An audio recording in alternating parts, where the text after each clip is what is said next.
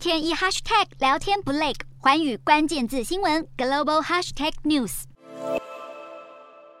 身穿防护衣的中国医护人员为大批民众进行快筛，这样的防疫景象遍布中国全境。具高度传染力的新冠 Omicron 亚型变种病毒 BA.4 与 BA.5 迅速扩散到中国各大省市，导致病例数与住院人数双双攀升。根据中国卫健委通报，当地时间二十五日共新增九百七十六起确诊案例，其中八成的病例都集中在甘肃与广西两省。另外，上海则有十三个行政区被当地政府列为疫情中风险区。为了降低感染几率，广东深圳当局要求好几家百大企业自七月二十四日起进行为期七天的封闭运作。受规范的企业包括华为、中兴通讯、中芯国际、富士康等等。具体规定包括园区封闭管理、减少非必要人员流动，并要求公司员工每天做快筛，还必须持有二十四小时内阴性证明才能照常工作。一名富士康员工表示，公司目前在政府防疫政策要求下，继续维持生产和营运。除了要求疫区企业遵循防疫政策之外，北京。疾管中心研判，大量进口到中国的外国冷冻食品是导致疫情扩散的原因之一。因此，北京当局也呼吁市民减少购买来自疫情严重国家的冷冻食品。而在病例数持续激增的香港，政府虽然考虑放宽入境管制，但也预计在八月初推出类似于防疫健康码的红黄码，规范曾经确诊过的民众与入境游客的活动，加强疫情防控。